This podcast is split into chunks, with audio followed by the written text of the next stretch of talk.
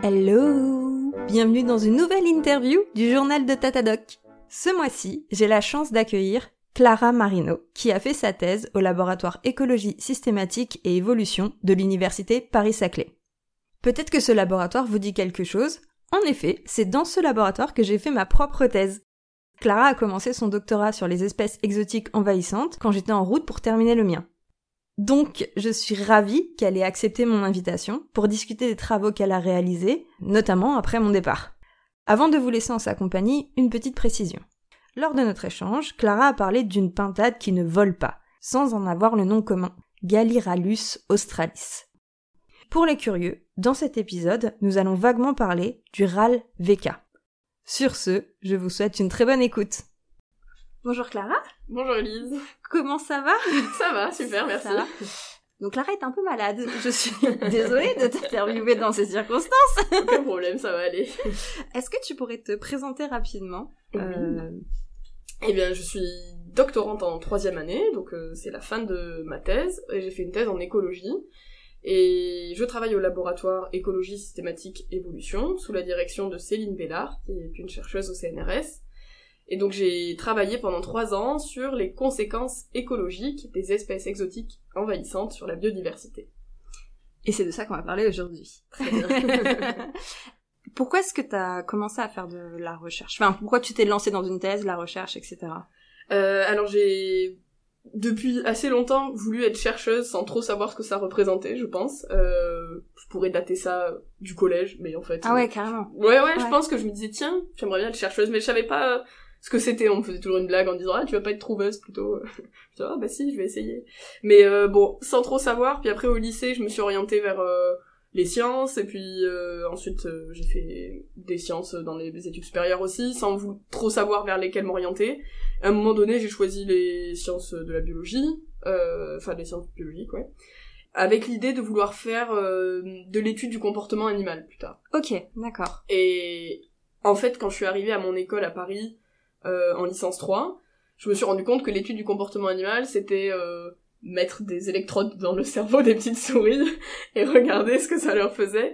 Ça m'a beaucoup moins plu que ce que j'imaginais et c'était euh, beaucoup de laboratoires, beaucoup d'expériences et d'expérimentations sur les animaux. Donc là j'étais là bah zut, ça n'a pas l'air d'être euh, ce que j'aimerais faire et en même temps c'était une rentrée des classes avec euh, présentation de plein de différents domaines en sciences en général, dont les sciences de l'environnement. Et là j'ai rencontré un, un professeur, David Clayson, qui parler de l'écologie, que dont j'avais pas tellement entendu parler avant, je pense même pas politiquement parce que c'était juste avant les accords de Paris, donc on avait pas encore trop connaissance de, enfin moi en tout cas j'avais pas du tout connaissance de la crise climatique, euh, de la crise de biodiversité et tout ça, donc euh, c'était un peu nouveau et et là tout de suite ça m'a un peu parlé, je me suis dit ah tiens ça donne envie de se lancer là-dedans, de s'investir à la fois dans l'écologie euh, scientifique mais éventuellement dans l'écologie politique. Et finalement, j'ai fait une formation euh, assez classique de master recherche, puis après, la thèse semblait une évidence pour continuer là, et, et finalement, j'adore maintenant l'idée d'être chercheuse, donc euh, j'aimerais bien continuer dans cette voie. Et du coup, à part en L3 où il y a eu ce professeur qui t'a donné envie, est-ce que quand t'étais au collège ou au lycée, il y a eu des interventions de chercheurs dans les classes? Je sais que ça se fait beaucoup maintenant, est-ce que toi t'as eu ce genre d'intervention? Non, pas du tout. on avait les fameuses heures d'accompagnement personnalisé on faisait un petit peu des grilles pour savoir quel métier on voulait faire, mais il euh, n'y avait pas de, enfin il y avait personne pour nous guider. Et en fait, même euh, à l'époque, euh, les profs ils m'orientaient pas vers chercheuse, ils m'orientaient vers prof plutôt. Ils me disaient je pouvais continuer la science pour devenir enseignante en biologie ou en mathématiques. Ou... D'accord. Donc c'était aussi peut-être par manque de, bah de, de connaissances autour du sujet. Je pense, j'étais dans une petite ville de province. Où il n'y avait pas forcément la démocratisation. Non, il n'y avait pas d'université non plus euh, à Tarbes, donc euh, c'était... Enfin, je veux dire, euh, j'imagine que les gens connaissaient le milieu de la recherche, mais il n'était pas du tout euh, commun. Enfin, il n'y avait pas de chercheurs qui venaient dans l'université, mm. dans le, le lycée, le, lycée. collège. Ouais. Donc l'écologie, tu l'as découvert assez tard, et moi c'est pareil, je l'ai découvert super tard aussi en L3 euh, et j'ai découvert ça vraiment presque par hasard. Ouais. Donc euh, je suis parce qu'on a un petit peu de différence d'âge quand même, t'es un peu plus jeune que moi et je vois que en fait euh, bah c'est pareil. Euh, donc j'espère que les nouvelles générations vont avoir de l'écologie plus tôt. J'ai l'impression que ça commence à arriver dans les programmes au collège peut-être pas au collège, au Au lycée, ouais, on commence à en parler. Ouais. Euh, et en licence, on en parle beaucoup plus tôt qu'avant aussi. Donc c'est une bonne nouvelle. J'espère mais, aussi. euh, mais effectivement, euh, l'écologie a été euh, mise de côté pendant un bon moment. Euh, Ouais, ouais, ouais, alors ouais. je sais pas si c'est spécifique à la France ou, ou pas, ou si c'est vraiment quelque chose de mondial. Quand on faisait biologie, c'était euh, du moléculaire, du cellulaire. Et de la euh, génétique. et de la mais- génétique et des électrodes dans des souris. Alors que l'écologie, c'est bien plus fun. voilà, exactement. Nous ne prêchons pas pour notre paroisse. Non. Évidemment. Euh, du coup, aujourd'hui, on va parler d'un article que tu as publié il y a quelques mois maintenant, C'est ça, euh, en février, qui parle des espèces envahissantes Oui, et notamment des oiseaux. tout à fait. On va commencer par la base de la base. C'est quoi une espèce exotique envahissante? Alors, c'est une espèce qui a été, à un moment donné de sa vie d'espèce, euh, donc euh, déplacée par l'humain dans un endroit qui n'est pas son habitat naturel.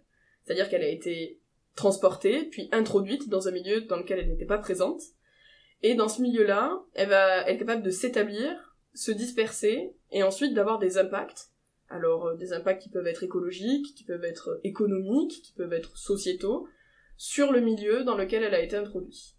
Et donc, on parle d'espèces exotiques quand ce sont des espèces qui sont déplacées et qui s'introduisent dans des nouveaux milieux, et on dit qu'elles sont envahissantes quand elles ont effectivement des impacts sur la biodiversité ou sur les activités humaines. Donc on peut avoir des espèces qui sont exotiques Oui. sans être envahissantes. Tout à fait. Et il y en a qui sont aussi exotiques et qu'on dit naturalisées, parce qu'elles appartiennent presque à ce nouveau milieu sans se disperser de manière incontrôlée. Je on peut parler des espèces domestiques comme le maïs, par exemple. En France, il vient pas, il n'est pas originaire de France, il a été importé des Amériques pour euh, la culture et la nourriture. Aujourd'hui, euh, le maïs va pas se disperser de manière autonome, en plus c'est très contrôlé, tout ça.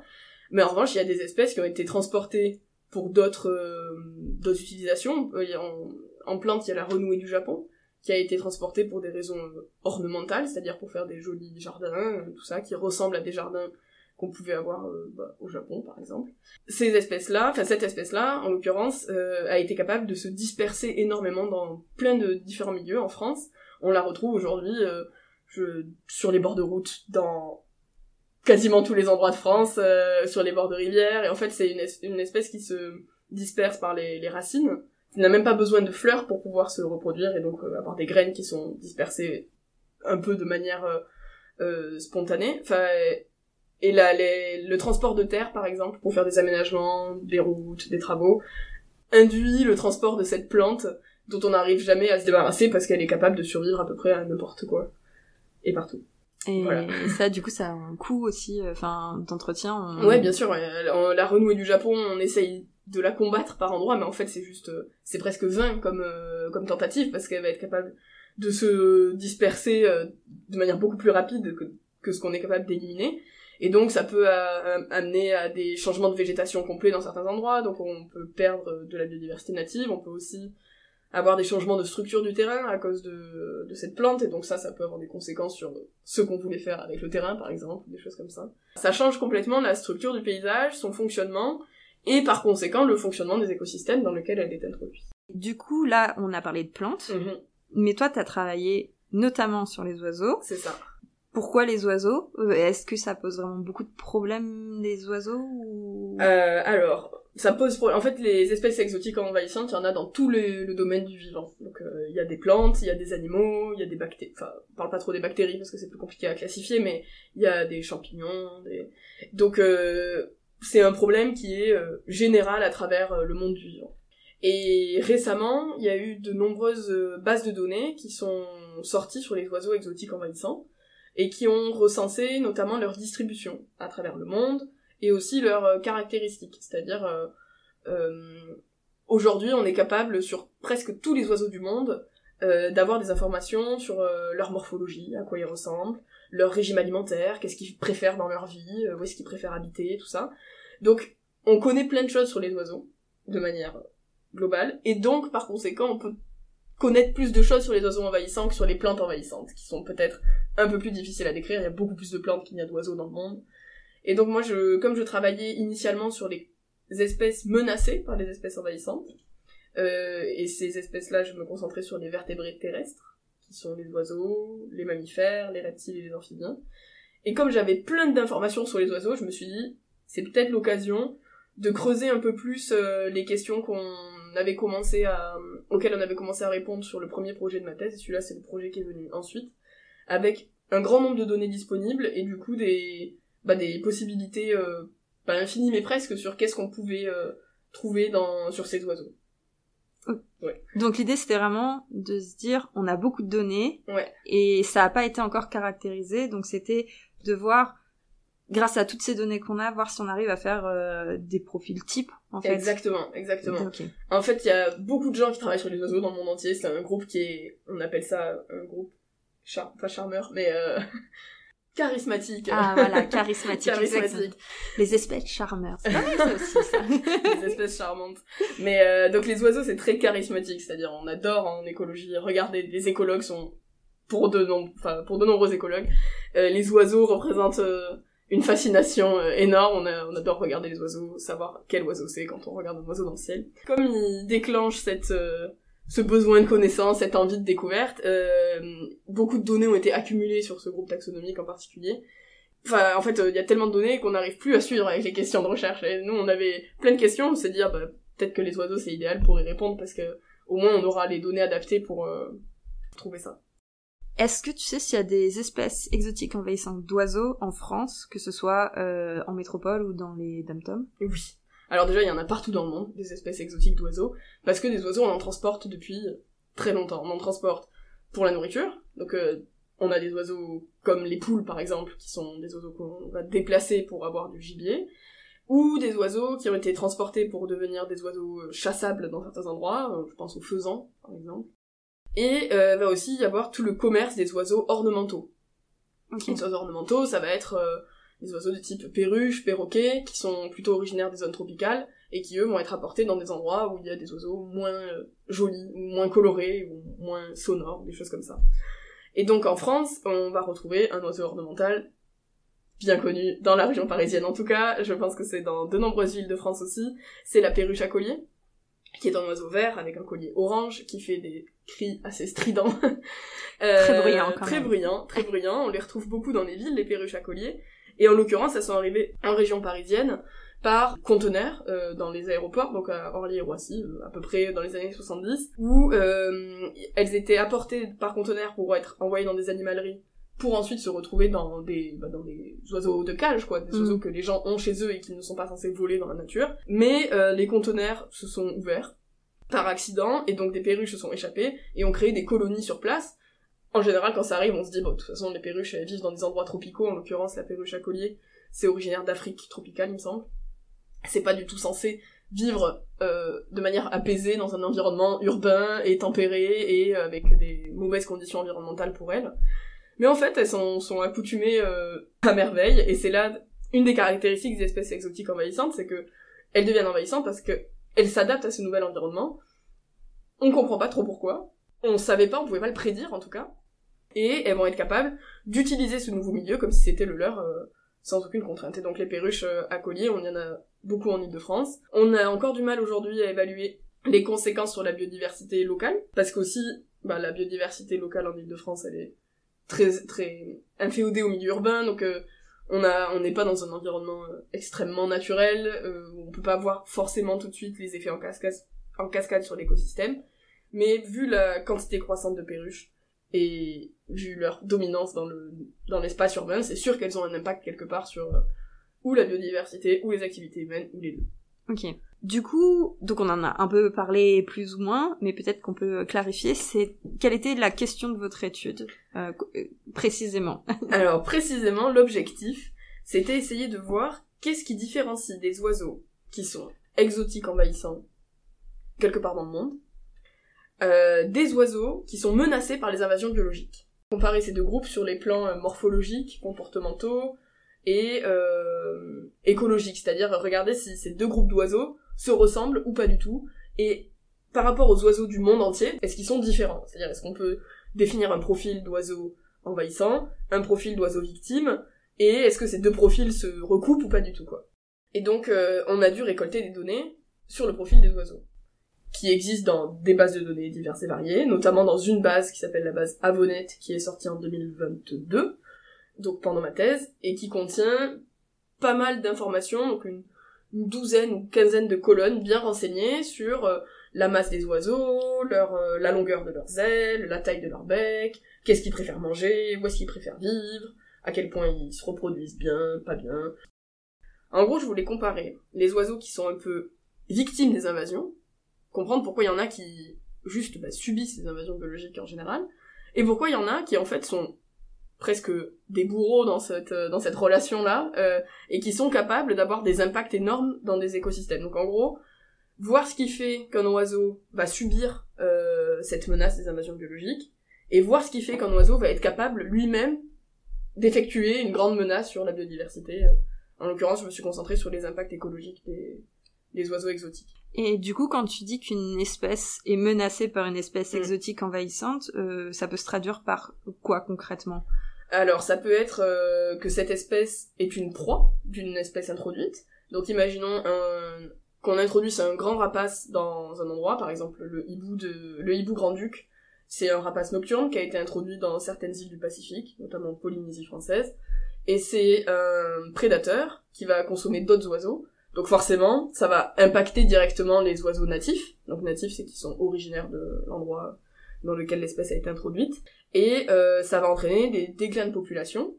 Ces déclins de population peuvent parfois aller jusqu'à l'extinction de la population. Et si cette population elle est restreinte à un milieu en particulier, bah, ça veut dire que on perd aussi l'espèce.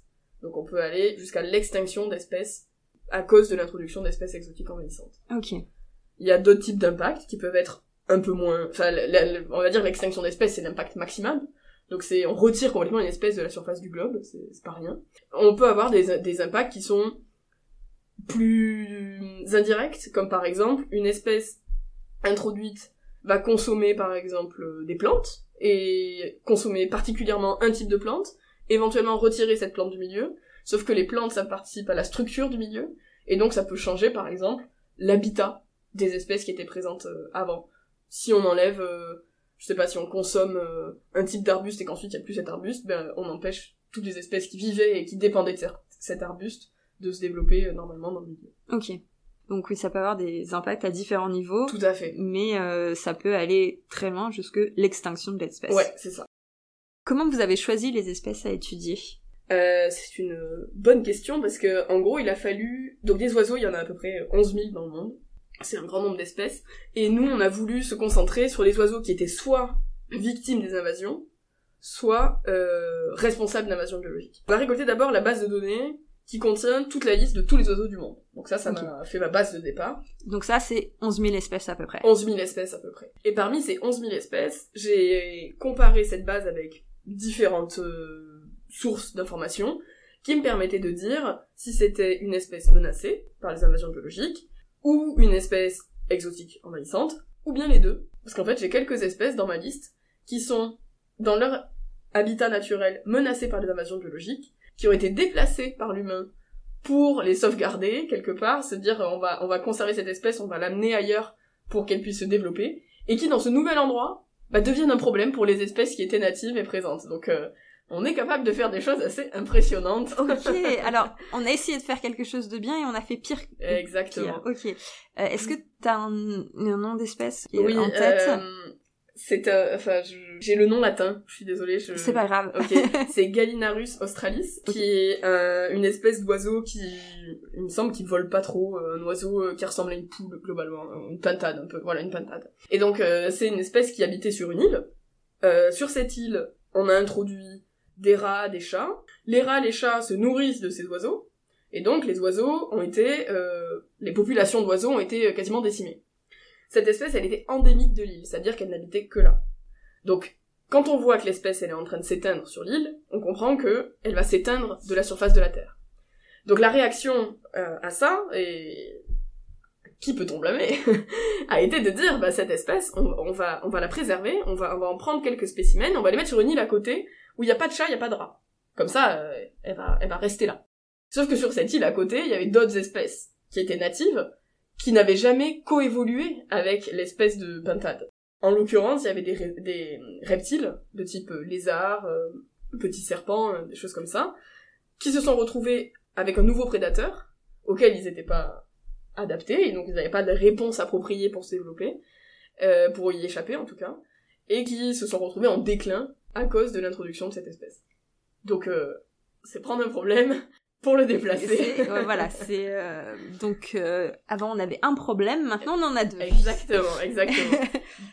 T'as la date à peu près de, de ces déplacements? Il me semble que c'était dans les années euh, dans les années 1980. Enfin, c'est- pas récent. C'est pas récent. Parce que je sais que maintenant on essaye beaucoup plus de faire Voilà, attention. on voilà, fait ce genre d'initiative euh, est extrêmement contrôlé. On Absolument. vérifie tous les paramètres possibles euh, et au moindre risque on dit Non. non. Du coup, ça vous fait combien d'espèces au total que vous avez sélectionnées euh, chez les oiseaux? Alors, on a identifié 400 espèces d'oiseaux euh, menacés et 450 espèces d'oiseaux exotiques envahissants. Donc à peu près équilibré. On avait peu près 50-50, voilà. Le problème, c'est que parmi les oiseaux exotiques envahissants, euh, on en identifie plus que 400 en général dans le monde. euh, on est plutôt à- autour de 700 normalement. Sauf que là, c'était ceux pour lesquels on avait effectivement des données de où ils étaient envahissants. Donc euh, on peut une confirmation qu'ils étaient vraiment envahissants. Et parmi ces 400 oiseaux, on en avait que une grosse centaine, 120 à peu près, pour lesquels on avait des informations sur l'impact qu'ils avaient sur la biodiversité, c'est-à-dire à, quel point ils impactaient les écosystèmes. Donc, on a beaucoup d'informations, mais même pour les oiseaux qui est le, le- le taxon le plus étudié, on manque encore aujourd'hui de certaines données pour avoir euh, bah, des pour pouvoir faire des études de ce type-là, quoi. Donc t'as tous tes traits, Mm. euh, t'as tes groupes d'espèces qui sont menacées, tes groupes d'espèces qui sont envahissantes. Mhm. C'est quoi la suite? Ensuite, j'ai fait deux euh, types d'analyses. La première, c'est que j'ai construit ce qu'on appelle un espace fonctionnel. Un espace fonctionnel, c'est un espace. euh, donc un espace, c'est, c'est- bon, mettons une surface. Euh, c'est, dé- enfin, c'est défini par deux axes. En général, l'axe des abscisses et l'axe des ordonnées. XY. X, Y, exactement. Et là, euh, en l'occurrence, mes axes, ce sont des traits ou des combinaisons de traits. Par exemple, ça peut être la masse de l'oiseau pour le- l'axe des abscisses et euh, la taille du bec pour l'axe des ordonnées. Et des traits comme ça, j'en ai euh, une dizaine ou une douzaine. Donc, je peux avoir des espaces avec 12 dimensions. Donc on voit une surface à deux dimensions, on voit un volume, qui est un espace à trois dimensions, mais ensuite il faut imaginer qu'il peut exister des espaces à n dimensions. Ce qu'on appelle des hypervolumes, parce que ce sont plus que des volumes. Et donc, cette, euh, donc il existe des méthodes statistiques pour créer des espaces qu'on dit fonctionnels, où en fait les axes, ce sont des traits. On peut placer les oiseaux en fonction de leur valeur de trait dans l'espace. Un Qui peut être de 12 dimensions. peut être de 12 dimensions. Alors travailler avec 12 dimensions, c'est beaucoup. Les ordinateurs, ils aiment pas trop ça. Mais même moi. Même moi, et moi non plus, j'aime pas 12 dimensions, c'est trop. Du coup, ce que je fais, c'est que je fais une simplification de l'espace, où euh, il existe des méthodes euh, statistiques, notamment l'analyse par composante principale, qui est une méthode qui permet de donner un grand nombre d'informations, et de réduire ces informations en maximisant l'espace entre, enfin, l'écart entre les espèces, qu'on appelle la variance, sur un petit nombre d'axes. Du coup, mes axes ne sont plus des traits, mais sont des combinaisons de traits des combinaisons qui sont variables en fonction des traits que je donne et, et du nombre d'oiseaux que je donne aussi. Et donc en général, on aime bien travailler avec des espaces entre 5 et 6 dimensions. Pour les oiseaux, il me semble que là, j'étais dans des espaces à 4 dimensions qui représentaient assez bien euh, la variabilité des oiseaux au sein de l'espace. Donc du coup, là, t'as quatre axes, Voilà. où sur euh, ces axes, euh, donc, ça signifie quoi un zéro? Ça signifie quoi euh, la plus haute valeur euh, sur ton axe par rapport à tes combinaisons? Euh, bah, c'est variable en fonction des axes. Il me semble que le premier axe, par exemple, il était surtout défini par le régime alimentaire et l'habitat. Donc ça veut dire que quand on était euh, au milieu de l'axe, donc vers zéro, c'est des axes qui peuvent avoir des valeurs négatives. D'accord. Donc euh, on, est- on peut être moins quelque chose ou plus quelque chose. Quand on est à zéro, c'est qu'on est en général généraliste. Enfin, on est une espèce qui ressemble à beaucoup d'autres espèces. Plus on va vers euh, le plus, en l'occurrence pour ce premier axe, il me semble que on devient carnivore. Et quand on va vers le moins, on devient herbivore. Donc on se spécialise quand on s'éloigne des axes. Quand je dis on, c'est pas moi, c'est les oiseaux. C'est les oiseaux. Voilà, c'est ça. J'avais à peu près compris. Et donc l'objectif de l'étude, c'était de placer tous mes oiseaux dans l'espace, comme ça, en fonction de leurs caractéristiques. Donc si on est gros et herbivore, eh ben on est euh, sur l'axe positif sur le premier axe et le, et le deuxième axe, premier axe et deuxième axe, et si on est petit euh, carnivore, et ben on va être négatif sur euh, tel axe et positif sur tel axe. Donc on, on a des oiseaux qui sont plus ou moins distants. On imagine qu'un oiseau qui est herbivore de taille moyenne va être plus proche d'un oiseau herbivore de petite taille que d'un oiseau carnivore de petite taille, puisqu'on s'éloigne en fonction des différentes caractéristiques qui nous rapprochent ou pas. Je sais pas si c'est Oui. très clair. Euh, et donc, euh, comme je connais mon groupe d'oiseaux victimes et mon groupe d'oiseaux bourreaux, bah je peux regarder dans cet espace à pleine dimension où ils sont situés en moyenne. Donc je prends, je regarde, je mets en couleur, mettons, euh, tous les oiseaux victimes et je regarde s'ils sont d'un côté de l'espace ou au milieu de l'espace ou dispersés dans tout l'espace ou plutôt à droite sur le premier axe mais à gauche sur le second axe mélangés avec les oiseaux bourreaux ou pas mélangés avec les oiseaux bourreaux, etc. Et donc je fais la même chose avec les oiseaux bourreaux. Est-ce qu'ils sont très éloignés des oiseaux victimes? Est-ce qu'ils sont restreints dans une partie de l'espace ou bien dispersés à travers tout l'espace? Et ça me permet de comparer les stratégies écologiques des oiseaux victimes et des oiseaux bourreaux. Et de Tous les oiseaux du monde. tous les oiseaux du monde. Exactement, qui eux représentent mon espace global. Ok. Ils sont présents, les oiseaux du, enfin, les oiseaux du monde, c'est un peu le fond gris de mon espace. Et ensuite, je colore mes oiseaux victimes, je colore mes oiseaux bourreaux et je regarde si c'est un match parfait avec l'espace total, ce qui pourrait, pourrait vouloir dire qu'en fait, ce sont des oiseaux juste piochés au hasard parmi les oiseaux du monde. Ou bien si c'est une toute sous, petite sous-partie des oiseaux du monde, et donc dans ce cas-là, ça veut dire qu'en fait, c'est des oiseaux qui ont des caractéristiques spécifiques et qui les rendent particulièrement victimes ou bourreaux. Donc, quand t'as fait tes analyses, t'as mis Mhm. les 11 000 espèces d'oiseaux, et ensuite, t'as regardé euh, spécifiquement pour euh, les bourreaux ou les victimes. Exactement, exactement. Ok. Et du coup, Et du coup, qu'est-ce que ça donne qu'est-ce que ça donne On a trouvé des résultats par cette première analyse dans l'espace fonctionnel, qui est que ils occupent des portions de l'espace fonctionnel différentes. Donc là, t'as bien trouvé qu'il y avait deux profils différents. Exactement. Ils ont un, enfin, il y a une partie qui se regroupe, euh, recoupe, pardon. C'est-à-dire, ils ont des caractéristiques en commun. Mais il y a aussi des caractéristiques qui les différencient fortement. Notamment, euh, le régime alimentaire, qui va être principalement composé euh, de matière végétale pour les oiseaux exotiques, tandis qu'il va être composé principalement de matière animale pour les oiseaux victimes. Et Quand tu dis exotique, c'est bourreau. exotique envahissant, oui, Oh, pardon, les bourreaux, exactement. On a aussi, par exemple, le caractère insulaire des oiseaux. Donc, insulaire, ça veut dire habiter sur une île uniquement, où les oiseaux victimes vont être- avoir tendance à être des oiseaux insulaires, endémiques, tandis que les oiseaux bourreaux vont avoir tendance à être des oiseaux continentaux. Euh, quand tu dis une île, euh, Mhm. Madagascar, c'est une île. Madagascar, c'est une île. Euh, continentale, euh, L'Afrique, c'est un continent. c'est un continent. Tout à fait. Euh, L'Australie est aussi un continent, ce sont les îles plus petites que le Groenland. D'accord. Donc, le Groenland, c'est considéré comme un milieu insulaire? Hum, oui, il y est, il y est dans le milieu Il y est. insulaire, ouais. C'était un- donc tout ce qui est plus petit que le Groenland, c'est un Mhm. milieu insulaire. Tout à fait. Tout le reste, c'est continental. Tout à fait. Ok. Et donc, euh, ce qu'on a vu en tout cas dans cet espace fonctionnel, c'était qu'effectivement, les victimes et les bourreaux ne partageaient pas la même position dans l'espace. Vous pouvez même, euh, les, si on regarde, euh, je sais pas si on a accès aux figures de l'article, mais Je Euh, mettrai une petite capture voilà, quelque part. image quelque part, pour montrer que même ils sont de part et d'autre du premier axe en tout cas de cet espace fonctionnel.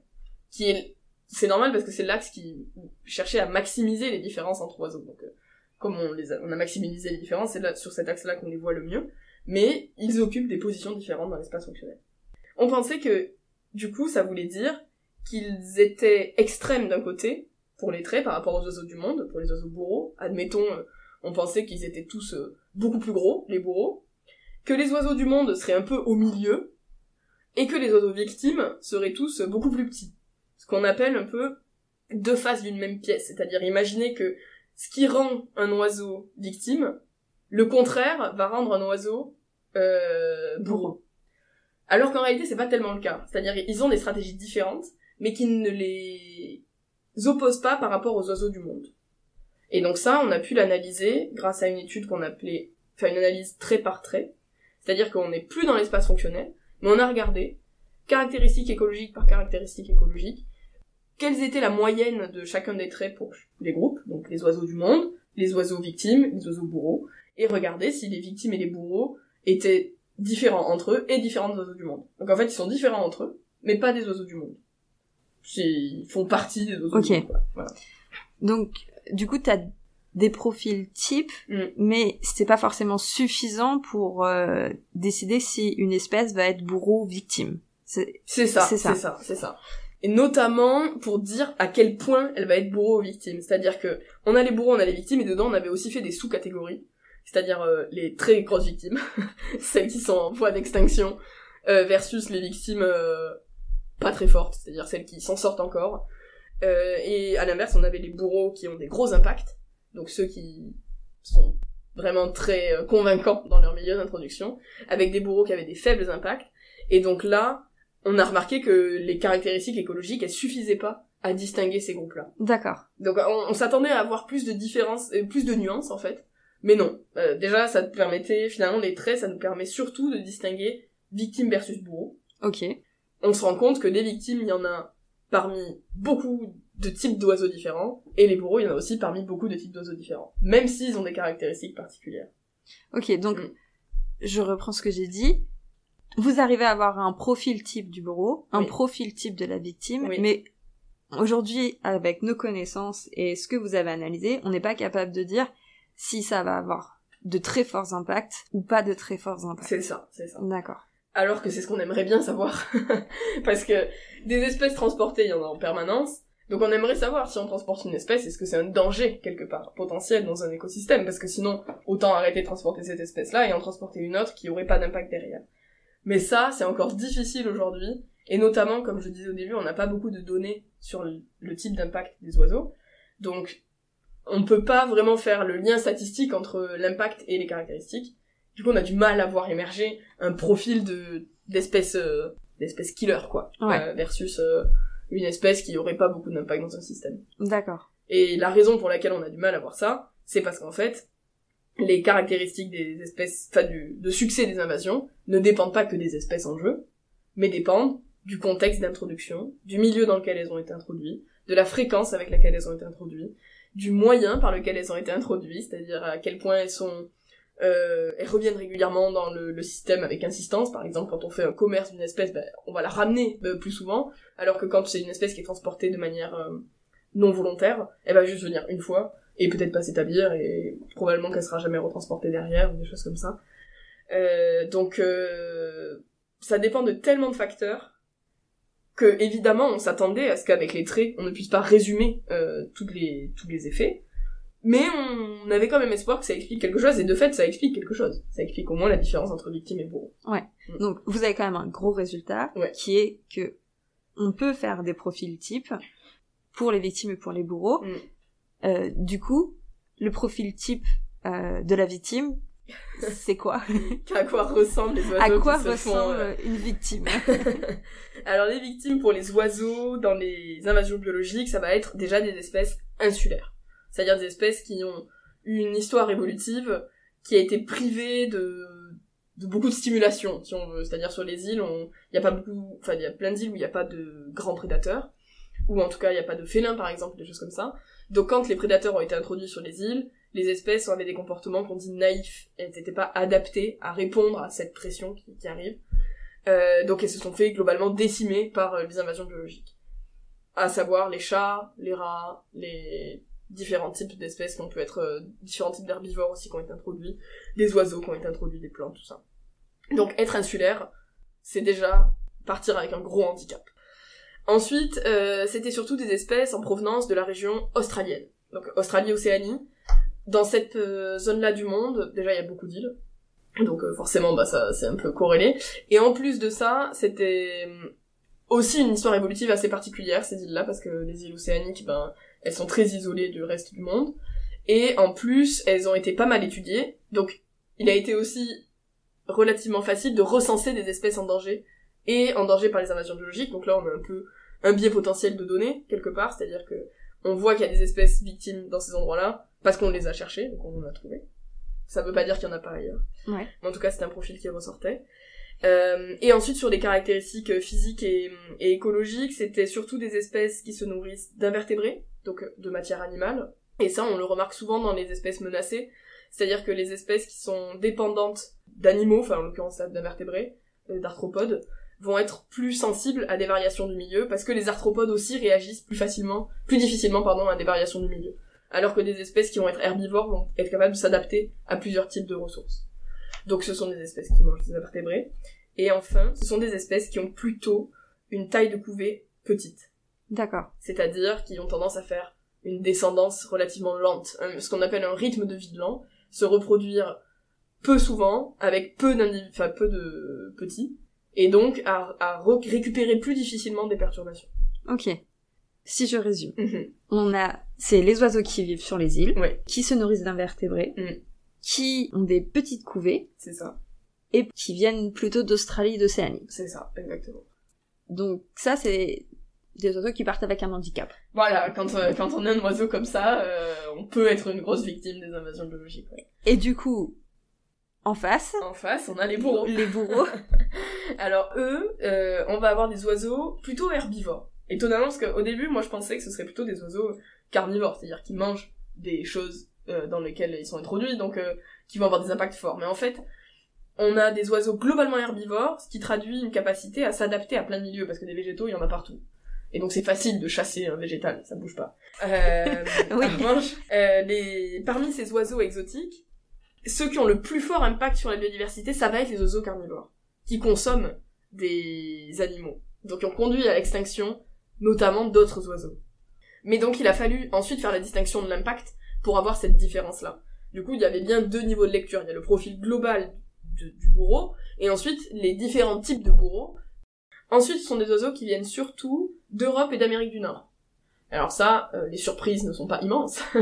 L'Europe, c'est le- on va dire, c'est le, comment on le départ de toutes les grandes colonisations euh, dans le monde entier. Donc le Royaume-Uni, la France, le Portugal, ça a été des, grands colonisateurs à travers le monde, l'Espagne, avec des colonies dans de nombreux pays et de nombreuses îles, où ils ont amené, enfin tous les colons ont amené toute la faune euh, qui allait avec les humains, et notamment des oiseaux euh, qui accompagnaient les humains de, tout temps. Donc ça va être des oiseaux plutôt continentaux qui ont été déplacés au cours des différentes colonisations. Et t'as un exemple comme ça en tête? Bah oui, enfin la poule par exemple. La poule, ok. Ouais, mettons. Euh, ou même, euh, enfin, euh, les, les pigeons. Les- Ah oui, Oui, les D'accord. pigeons qui servaient de pigeons voyageurs en fait, et, et donc qui ont été transportés dans plein d'endroits et qui ont, euh, enfin, qui sont allés avec les humains, si tu veux, dans l'histoire de colonisation et qui maintenant vont se retrouver partout, euh, dans, et qui vont aussi être inféodés au milieu anthropisé, quoi. Donc ils viennent principalement d'Europe, donc traduisent l'histoire des colonisations anciennes, et, ah oui, un, élément très important quand même, c'est la taille de la couvée. Globalement, ce sont des oiseaux qui se reproduisent beaucoup plus vite que les oiseaux victimes, mais aussi que tous les oiseaux du monde. C'est-à-dire qu'en moyenne, ils ont une taille de couvée plus élevée que les oiseaux du monde. Ce qu'on appelle un rythme de vie rapide. Et ça, c'était pas clairement mis en évidence avant. On pensait que les oiseaux qui avaient le plus de chances d'avoir du succès dans les invasions biologiques, c'était ceux qui avaient, je résume très rapidement, mais le plus gros cerveau, donc capable de s'adapter à différents environnements, et le plus gros cerveau, souvent c'est des oiseaux de grande taille avec rythme de vie lent. Et non, enfin non, en tout cas nous on n'a pas trouvé ça, on a trouvé que c'était plutôt des oiseaux qui ont un rythme de vie rapide, qui produisent plein de petits, et donc en produisant plein de petits, sont capables de coloniser plus facilement des nouveaux milieux, ce qui avait été montré pour tous les autres groupes taxonomiques, mais pas les oiseaux, donc on était là, euh, un peu bizarre quand même que ça n'existe pas pour les oiseaux, mais bon, pourquoi pas, cette explication de d'intelligence était aussi plausible quelque Ouais. part, mais euh, a priori quand même c'est valable aussi pour les oiseaux. Et du coup, tu parles de taille de couvée, c'est c'est quoi une petite taille de couvée, une moyenne et, et une grande euh, après dans les À la louche. à la louche, à On la va dire louche. que si je me souviens bien, alors je suis pas euh, oisologue malheureusement, j'ai finalement peu de connaissances sur les, les oiseaux sur le terrain, mais en tout cas dans mes bases de données, une petite couvée, bah c'est un oiseau par couvée, euh, parce qu'il ne faut pas en avoir moins qu'un. Enfin ou alors c'est c'est vraiment très raté quoi comme type de reproduction.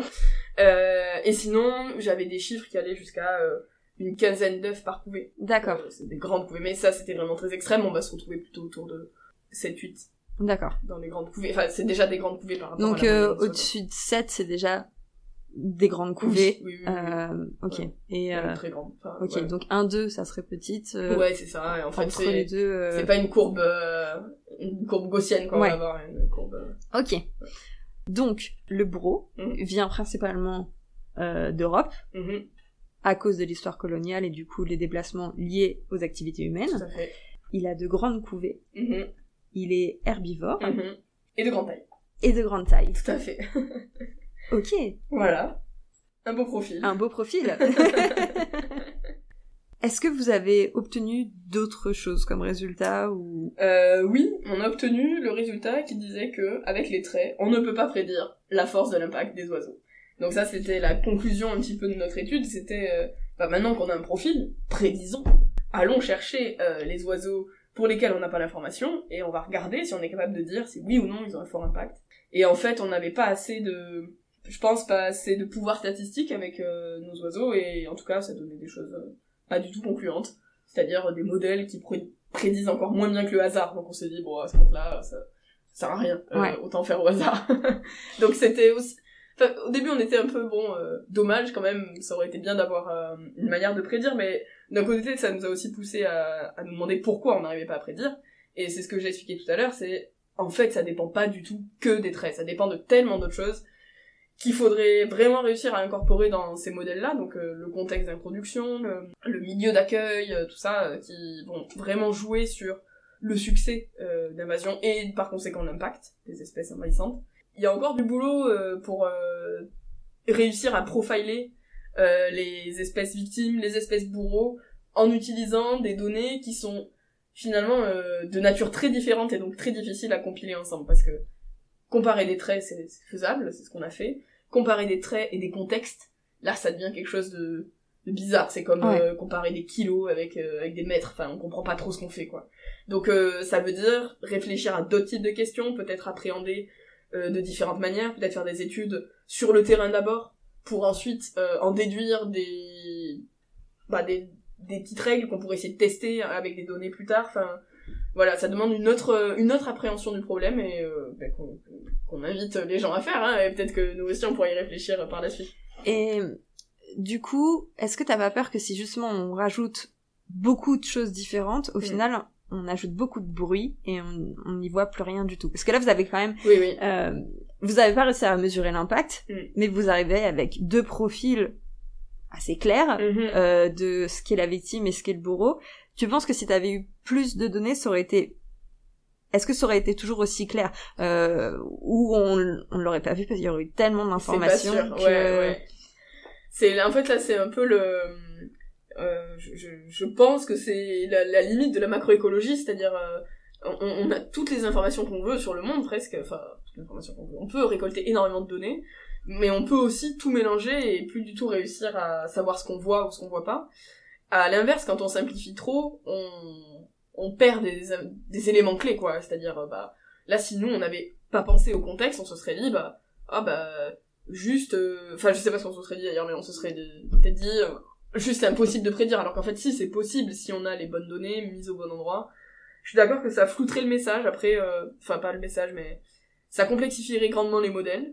Maintenant, euh, nous, on sait qu'on l'a trop simplifié ok puisque on n'arrive pas à prédire. Donc ça veut dire que on n'a pas assez d'informations. Donc euh, il y a un juste milieu à trouver entre qu'est-ce qu'on est capable de, bah, de de garder pour faire les calculs, qu'est-ce qu'on est capable, qu'est-ce qu'on doit retirer. Et... Donc toi tu tu penses et c'est euh, c'est ton avis, c'est Oui. pas quelque chose de, de scientifiquement prouvé. Enfin voilà qu'on Mm. qu'on vienne pas euh, partir dans tous les sens. Euh, c'est que si on ajoute plus de données concernant le contexte, Mm. potentiellement on arriverait à y voir plus clair sur la force des impacts. ouais, ouais, Ouais. ouais. Ok. Intéressant. Ouais, ouais, ouais, ouais.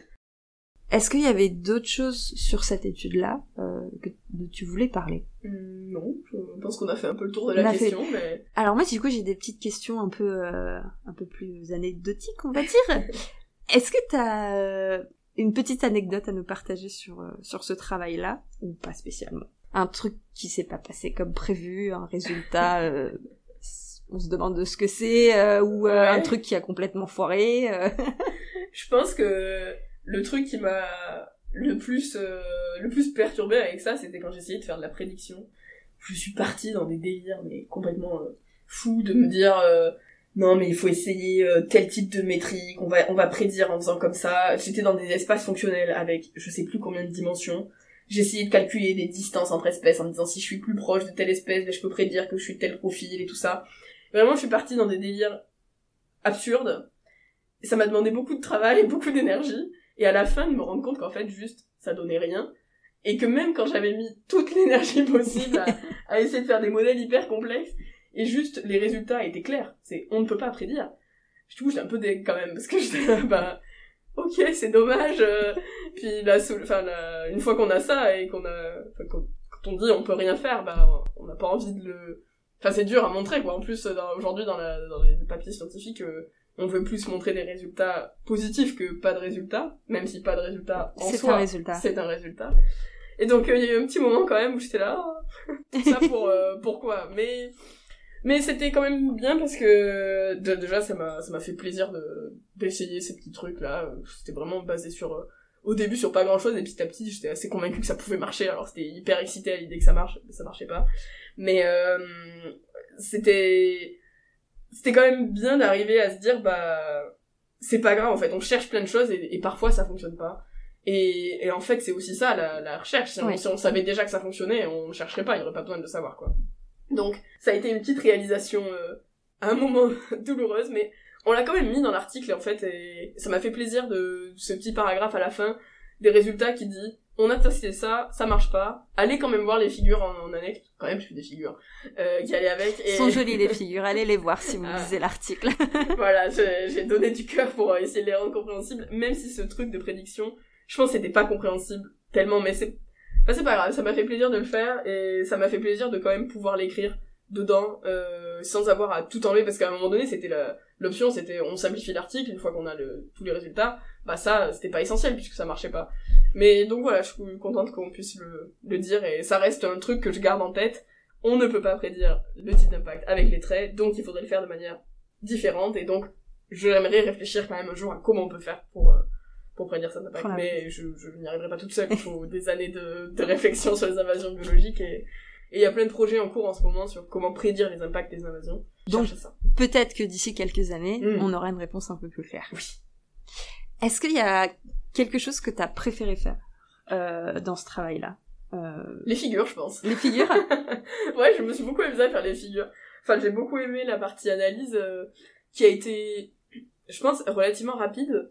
Euh, jusqu'à cette partie-là de prédiction qui m'a pris pas mal de temps et tout.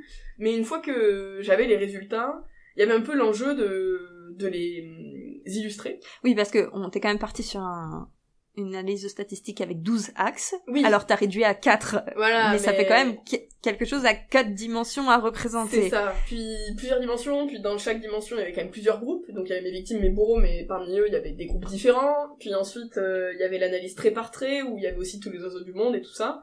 Donc il a fallu un peu réfléchir à comment visuellement on pouvait faire passer le message de manière euh, bah, de manière pertinente quoi et, rapide. Enfin on va pas se mentir aujourd'hui euh, si enfin il y a tellement d'informations que si on capte pas l'attention des gens avec euh, quelque chose d'un peu évident on a vite tendance à passer à autre chose quoi.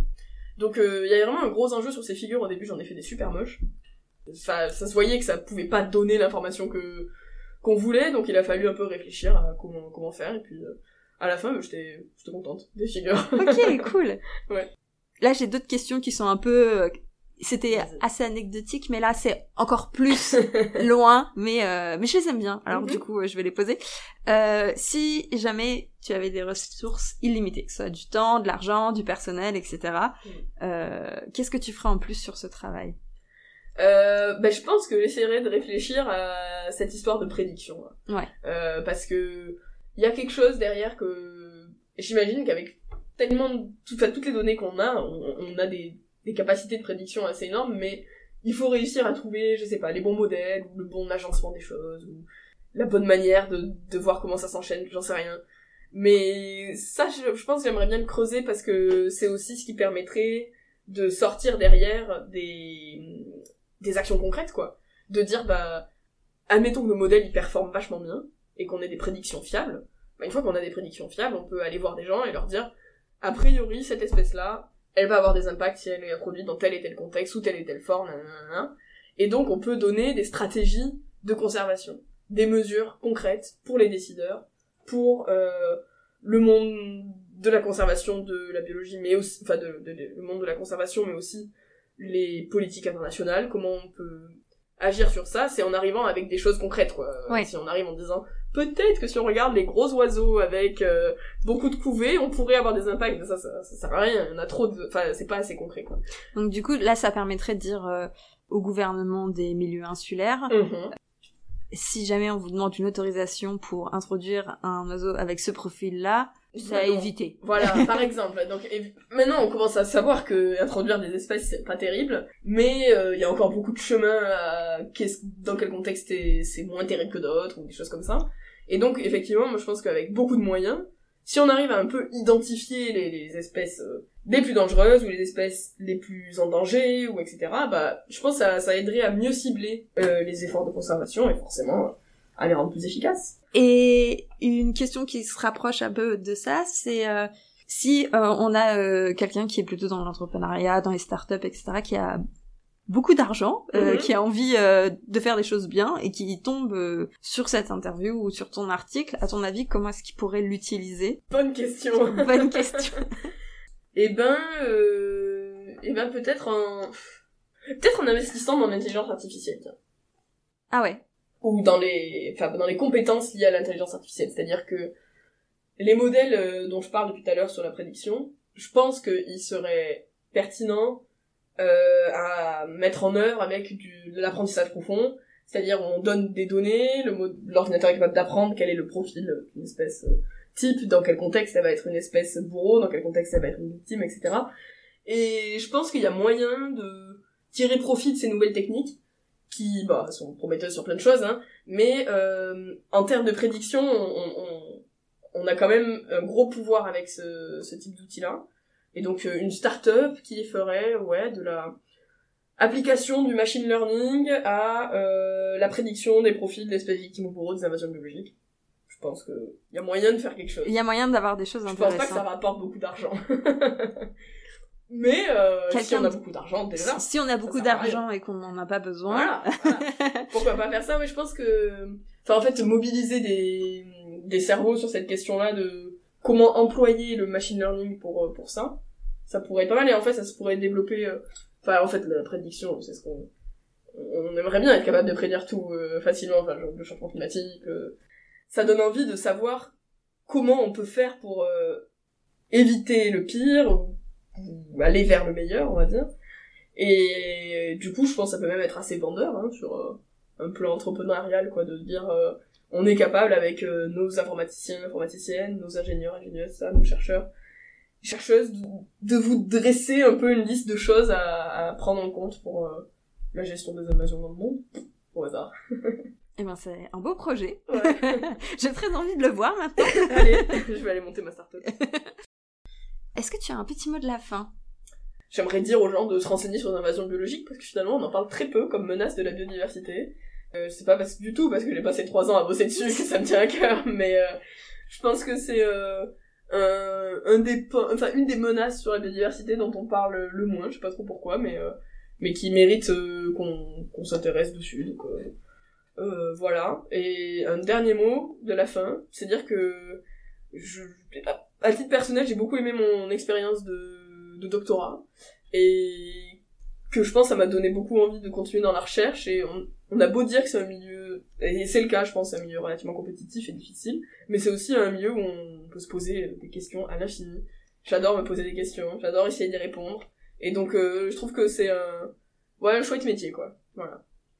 Ben, ça fait super plaisir à entendre. Et voilà, c'est tout ce que j'avais pour vous aujourd'hui. Avant de vous quitter, je voulais vous apporter une information que je qualifierais de capitale. L'enregistrement de cette interview a été fait fin août. À cette époque, Clara avait envoyé son manuscrit de thèse à son jury et était en pleine préparation de sa soutenance. Eh bien, j'ai la joie de vous annoncer que Clara a soutenu sa thèse avec brio le 18 septembre 2023 et qu'elle est aujourd'hui docteur en écologie. Je profite de cette outro pour lui renouveler mes félicitations pour ce super travail de recherche et lui souhaiter le meilleur pour la suite. Suite qui commencera dans quelques semaines à Montpellier où elle étudiera l'impact des changements globaux sur les espèces insulaires. Si son travail vous intéresse, comme d'habitude, vous retrouverez le lien pour lire l'article ainsi que tous ses réseaux sociaux en description de l'épisode. Et sur ce, si vous avez deux petites minutes dans votre journée arrêtez-vous ouvrez les yeux ouvrez les oreilles et observez la diversité d'êtres vivants qui vous entourent. À bientôt!